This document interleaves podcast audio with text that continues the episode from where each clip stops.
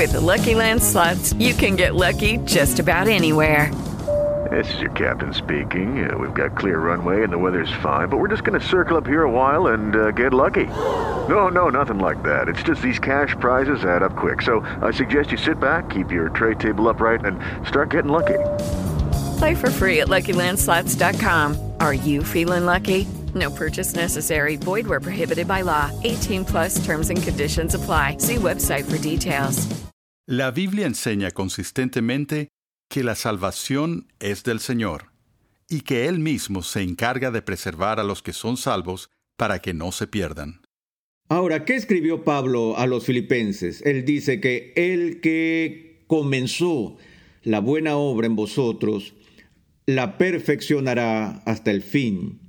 Ahí está la promesa de Dios de que lo que Él empieza en nosotros tiene la intención de terminarla. Entonces, el viejo axioma de la teología reformada sobre la perseverancia de los santos es este. Si tú la tienes, es decir, si tú tienes una fe genuina y estás en un estado de gracia salvadora, si la tienes, nunca la pierdes. Y si la pierdes, nunca la tuviste.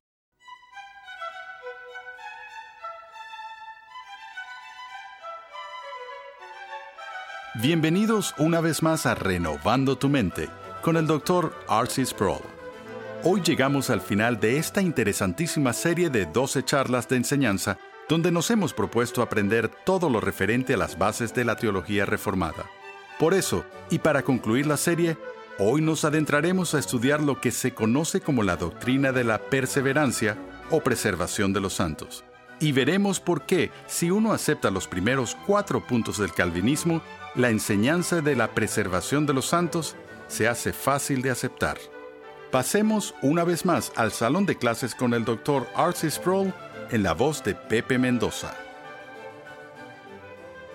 Llegamos a la última sesión de esta serie acerca de la naturaleza de la teología reformada y estuvimos viendo el acróstico TULIP en los últimos días y realizamos unos ajustes a los términos que se encuentran en él. En la última sesión vimos el concepto de la gracia irresistible y les mencioné que prefería el término gracia eficaz y antes de pasar a otro tema, solo quiero agregar un pequeño postulado final no científico mediante la lectura de un breve texto de la Confesión de Fe de Westminster, la cual es una norma doctrinal histórica de la teología reformada que data del siglo XVII en Inglaterra, donde tenemos esta referencia a la doctrina del llamamiento eficaz.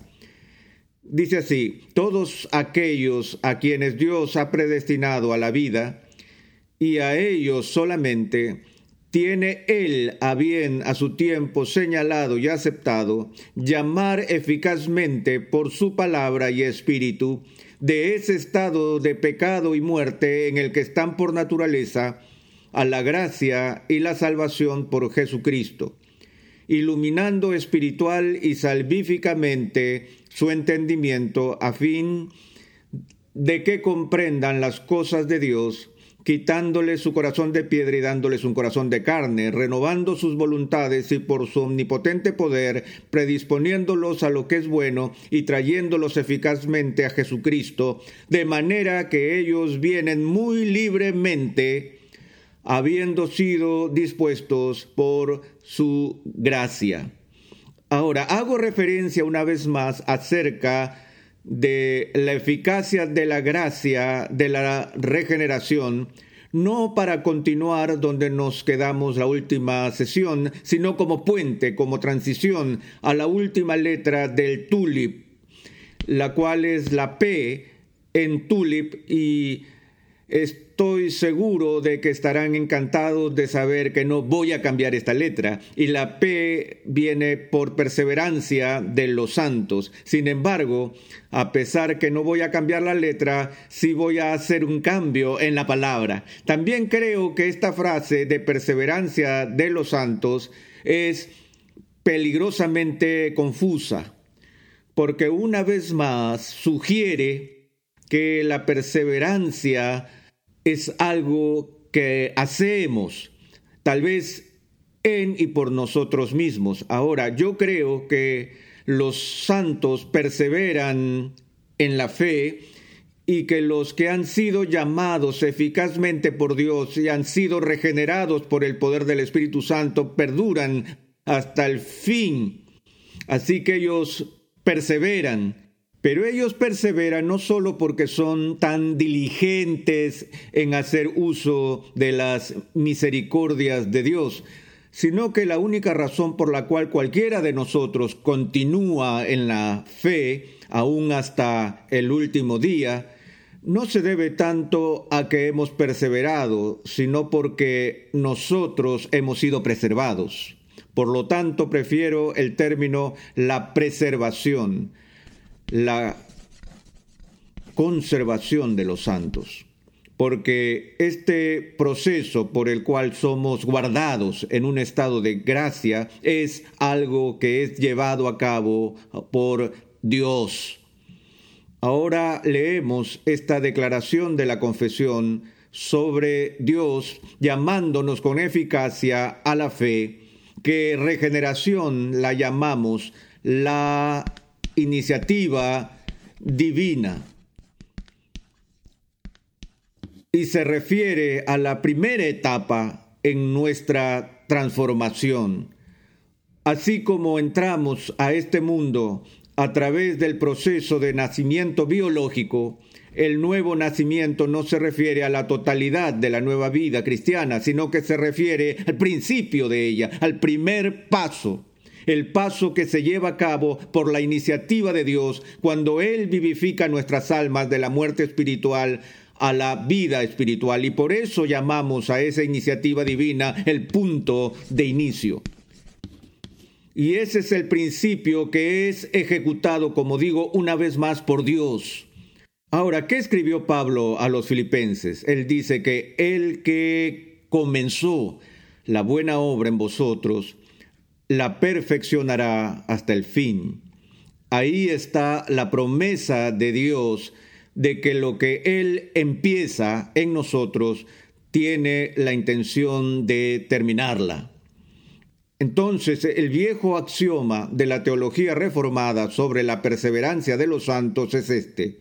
Si tú la tienes, es decir, si tú tienes una fe genuina y estás en un estado de gracia salvadora, si la tienes, nunca la pierdes. Y si la pierdes, nunca la tuviste. Sabemos que hay muchas, muchas personas que hacen profesión de fe y que luego se apartan y repudian o se retractan de su profesión de fe. Tal como Juan afirma en el Nuevo Testamento, estaban los que dejaron el grupo de los discípulos. Y Juan dice de ellos, salieron de nosotros, pero no eran de nosotros. Estaban con los discípulos en términos de apariencias externas antes de apartarse, antes de dejar al grupo de los discípulos de Jesús habían hecho una profesión de fe externa y Jesús deja claro que eso es posible hacer aun cuando uno no tenga lo que dice estar profesando. Recuerde que Jesús dice, este pueblo con sus labios me honra, pero su corazón está lejos de mí. Y aunque advierte al final del Sermón del Monte que en el último día del juicio muchos vendrán a él diciendo, Señor, Señor, no hicimos esto en tu nombre, no hicimos aquello en tu nombre, y él les declarará, diciendo, apartaos de mí, hacedores de maldad, yo nunca os conocí. No que los conocí por una temporada y luego se perdieron y me traicionaron. No, no. Ustedes nunca fueron parte del cuerpo invisible de mi iglesia invisible. El mismo tipo de comentario es hecho por Cristo con respecto a Judas, a quien llama el hijo de perdición desde un principio.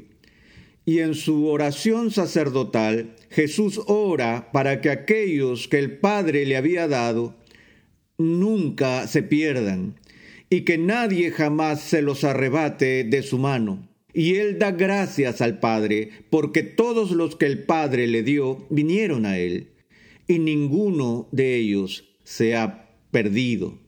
Y así podríamos enumerar en los próximos minutos una serie de pasajes similares en el Nuevo Testamento, donde tal seguridad es dada por los apóstoles que las personas que moran en Cristo tienen un futuro, una herencia futura que ha sido establecida desde la fundación del mundo y que algún día vamos a escuchar al Padre decir, venid, amados míos, heredad del reino que ha sido preparado para vosotros desde la fundación del mundo. Pero una vez más, el punto que quiero resaltar es que esta perseverancia en la fe no es algo que depende de nuestra fuerza. Aún después de que somos regenerados, todavía caemos en pecado. Y no solo en el pecado, sino en pecado grave. Y decimos que es posible que un cristiano se vea envuelto en una caída muy grave y hablamos sobre reincidencia, sobre faltas morales y cosas así, no puedo pensar en algún pecado que no sea el de la blasfemia contra el Espíritu Santo, que un verdadero cristiano no sea capaz de cometer.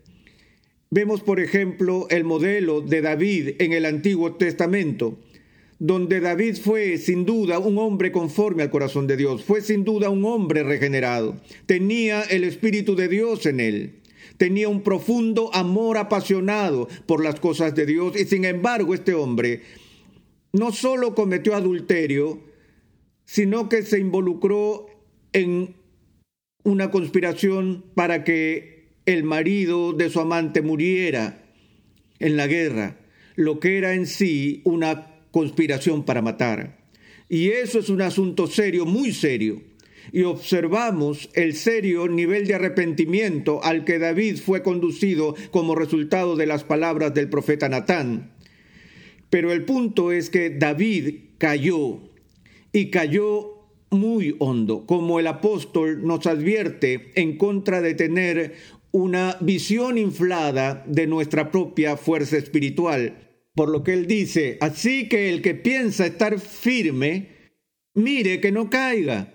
Y nosotros caemos y nos alejamos de la gracia. No es que caemos por completo, pero nosotros caemos en acciones muy graves. Nada más grave que la del apóstol Pedro, quien en público, con maldiciones, aún habiendo sido advertido, negó a Jesucristo, jurando que él nunca lo conoció.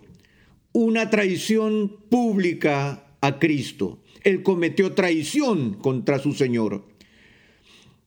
Recuerdan que antes de este episodio él había sido advertido sobre este evento. Ya se imaginan, Pedro dijo que esto jamás ocurriría, él jamás se comportaría de tal manera.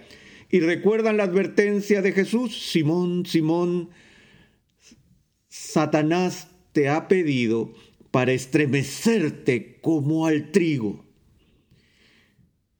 Pero yo he rogado por ti para que cuando vuelvas fortalezcas a los hermanos. Ahora, él cayó, pero se levantó, fue restaurado y su caída fue por un momento.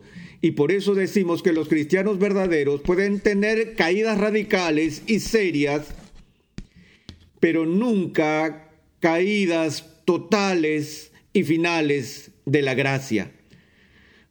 Aún en las iglesias, cuando las personas profesan fe y caen en pecados muy serios y atroces pecados, tan graves que implican la disciplina de la iglesia, y aún en procesos de disciplina eclesiástica que pasa por varias etapas, cuya etapa final, ¿cuál es? La excomunión. Y creo que es posible, sabemos que es posible para alguien que es verdaderamente regenerado, un verdadero cristiano que esté tan atrapado en el pecado al punto de ser llamado por la iglesia, puesto en disciplina, ser suspendido de los sacramentos y aún así no se arrepiente en todo el camino hasta llegar al final, que es la excomunión, donde es expulsado de la comunión del cuerpo de Cristo y debe ser tratado como un no creyente, ser declarado como no creyente por la iglesia. Incluso ese acto de excomunión se hace con la esperanza que la persona es un verdadero creyente atrapado en un estado muy persistente de pecado y que esta disciplina final de ser separado de la comunión del cuerpo de Cristo será lo que el Espíritu de Dios use para llevarlo al arrepentimiento. Y vemos ese ejemplo que se encuentra en el Nuevo Testamento en la situación de Corinto con el hombre incestuoso. Recuerdan cómo la iglesia nada hacía para disciplinar a este hombre que estaba viviendo en una vida escandalosa hasta que el apóstol tuvo que reprenderlos y amonestarlos y les ordenó excomulgarlo ¿Qué pasó cuando él fue excomulgado? Se arrepintió y solicitó la reincorporación a la iglesia y ahora la iglesia no lo dejaba regresar. Entonces Pablo tuvo que volver y decir, miren, todo el propósito de la excomunión fue para llevarlo al arrepentimiento. Ahora que él se ha arrepentido, permítanle regresar. Así como Cristo dio la bienvenida a Pedro de vuelta al redil después de su acto reprochable de traición. Así que de nuevo, el pecado del cristiano puede ser radical y serio, pero nunca total y final. Entonces, ¿cómo juzgamos a alguien que ha hecho una profesión de fe, quizá en presencia nuestra, y luego vemos cómo más tarde la repudia? Bueno, lo primero que se hace es un juicio compasivo, porque uno no sabe el verdadero estado de su alma. Esa es una desventaja que tenemos. No podemos leer el corazón de nadie. No pueden leer mi corazón y yo no puedo leer los suyos. Estamos llamados a ser prudentes y sabios y mirar las acciones de los demás y evaluar y discernir respectivamente. Pero aún por tu mejor acción no puedo conocer realmente tu alma y ustedes no saben lo que hay en la mía. Por eso estamos llamados a ser excepcionalmente tolerantes los unos con los otros y tener esa compasión que cubre una multitud de pecados entre nosotros en la comunión de la iglesia. Pero Dios lee el corazón. Y cuando Dios dice que una determinada persona nunca estuvo en un estado verdadero de fe, podemos estar seguros de que esa persona nunca estuvo en la fe verdadera. Ahora, pero ¿qué pasa si nos topamos con alguien que está en medio de una grave y prolongada caída y que ha repudiado la fe públicamente? Entonces podemos saber que no es cristiano? No, porque no conocemos el mañana, no sabemos si están en la posición de David antes que Natán hablara con él. Si alguien hubiera estado en ese momento, cuando Pedro dijo que nunca conoció a Jesús, de seguro no habría aseverado que Pedro era cristiano, porque lo estaban observando justo en medio de esta prolongada caída tan grave. Pero todavía tenemos esperanza por aquellos que nos han dejado por un tiempo y que van a regresar. Y tenemos que reconocer que puede tratarse de una de dos cosas. Uno, que su profesión inicial no fue auténtica ni genuina, se trataba de una profesión de fe vacía y que nunca fue creyente, o que su profesión de fe era genuina y que va a volver. Pero eso se lo dejamos a Dios en ese punto. Pero lo que nos enseña el Nuevo Testamento es que el Espíritu Santo, de nuevo, el único que nos levanta de entre los muertos, y Él nos levanta para vida eterna todo el propósito de la elección de Dios es para llevar a su pueblo de manera segura al cielo. De modo que lo que Él empieza, Él promete terminar. Y Él no solo inicia la vida cristiana, sino que el Espíritu Santo es el santificador, el que convence y el ayudante que está allí para ayudar en nuestra preservación. Ahora, dos importantes términos se dicen con respecto a la obra del Espíritu en la vida del cristiano que están relacionados con esta idea de la preservación. Uno es que somos sellados por el Espíritu Santo y el otro es que se nos dan las arras del espíritu. Vamos a ver este último primero. El término arras del espíritu se extrae del lenguaje comercial de los tiempos bíblicos y la única cosa que puedo pensar sobre eso es un paralelo que en nuestros días sería lo que llamamos una cuota inicial de dinero cuando alguien va a comprar una casa y se hace el contrato inicial, se da una porción de dinero como pago a cuenta o como pago inicial, lo que es una promesa de que usted tiene la intención de obtener un préstamo y cerrar el trato y pagar el resto del saldo. Y para demostrar que estás interesado, en serio entregas este pago. Ahora, sé que hay gente que ha pagado dinero de buena fe, pero que no logra cumplir. Tal vez ellos no estaban tan interesados en primer lugar, o tal vez aparecieron circunstancias que hicieron imposible el continuar con el compromiso. Pero amados, cuando Dios, el Espíritu Santo, les es dado a ustedes por el Padre como prenda, cuando el Espíritu mismo que mora en ustedes es el compromiso del Padre para su futuro, ¿realmente creen que el Padre vaya a fallarles en cumplir con el pago final? No tenemos un fajo de billetes, sino el Espíritu de Dios mismo morando en nosotros como promesa de Dios de finalizar la obra. Y no solo nos da las arras del Espíritu, sino que Él nos sella en el Espíritu Santo. Cuando Dios escribe nuestros nombres en el libro de la vida, Él no lo hace con un borrador a mano, sino que lo hace por la eternidad y Él nos sella en el amado para siempre. Ahora, finalmente, una de las razones por las que tenemos confianza en nuestro futuro no es sólo por el ministerio del Espíritu Santo que acabo de mencionar rápidamente de paso, sino por lo más importante debido a la labor que realiza Jesús. A veces tenemos una tendencia, o a veces creo tenemos la tendencia a pensar que cuando Jesús vino y vivió su vida de perfecta obediencia y cumplió todas las exigencias de la ley que hemos incumplido, y entonces por su obediencia pasiva pagó el precio de nuestros pecados con la perfecta expiación, Él hizo todo lo que necesitamos que Él hiciera por nosotros. Pero nos olvidamos de que cuando ascendió al cielo, y se sentó a la diestra de Dios y fue entronizado como Rey de Reyes y Señor de Señores, Él no solo fue a su reino, sino que también entró al cielo como nuestro gran sumo sacerdote. Y la función principal de nuestro sumo sacerdote, como Él nos dice, es el de interceder por nosotros diariamente ante el Padre. Jesús intercede por mí por mi salvación final. No solo oró por sus discípulos en Juan 17 para que nunca fueran arrebatados de la mano de Dios, sino que Él ora por nosotros, para que seamos preservados. Ahora bien, miren a Judas y a Pedro. Ambos traicionaron a Cristo. Uno de ellos era un creyente y el otro no lo era. Ambas acciones fueron indignantes en extremo.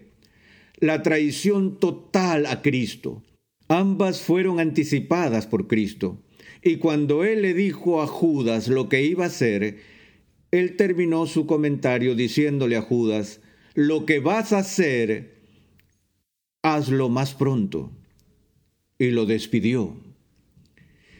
Pero cuando hizo el mismo tipo de predicción sobre el comportamiento de Pedro, como ya lo hemos mencionado, Satanás os ha pedido para zarandearos como a trigo. ¿Recuerdan lo que dijo? Pero Simón, he rogado por ti, para que una vez vuelto, no para cuando vuelvas, sino que una vez vuelto, confirma a tus hermanos. Mi confianza en mi preservación no está en mi capacidad de perseverar sino que mi confianza descansa en el poder de Cristo, para sostenerme con su gracia y por el poder de su intercesión por nosotros, es que Él nos va a conducir con seguridad.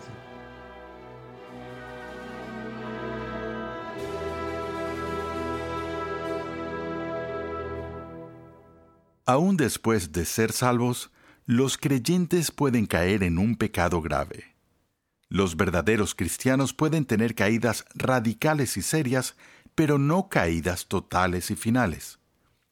Una de las principales razones por las que el cristiano puede tener confianza en que su salvación está segura es el continuo trabajo de intercesión de Cristo. El apóstol Pablo dijo en Romanos 8:34, ¿quién es el que condenará? Cristo es el que murió, más aún el que también resucitó, el que además está a la diestra de Dios, el que además también intercede por nosotros.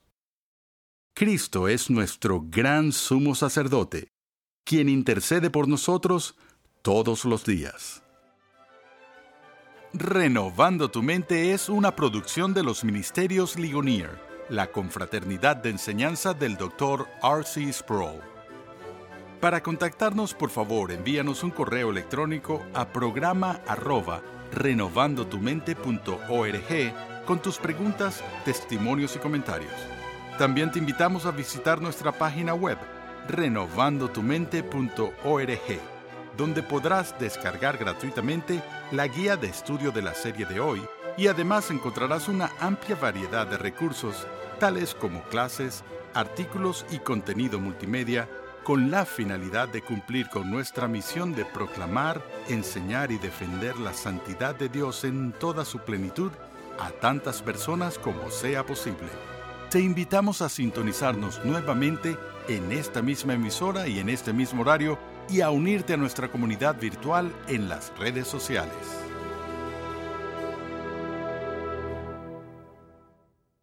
With Lucky Land slots, you can get lucky just about anywhere. This is your captain speaking. Uh, we've got clear runway and the weather's fine, but we're just going to circle up here a while and uh, get lucky. No, no, nothing like that. It's just these cash prizes add up quick. So I suggest you sit back, keep your tray table upright, and start getting lucky. Play for free at LuckyLandSlots.com. Are you feeling lucky? No purchase necessary. Void where prohibited by law. 18 plus terms and conditions apply. See website for details.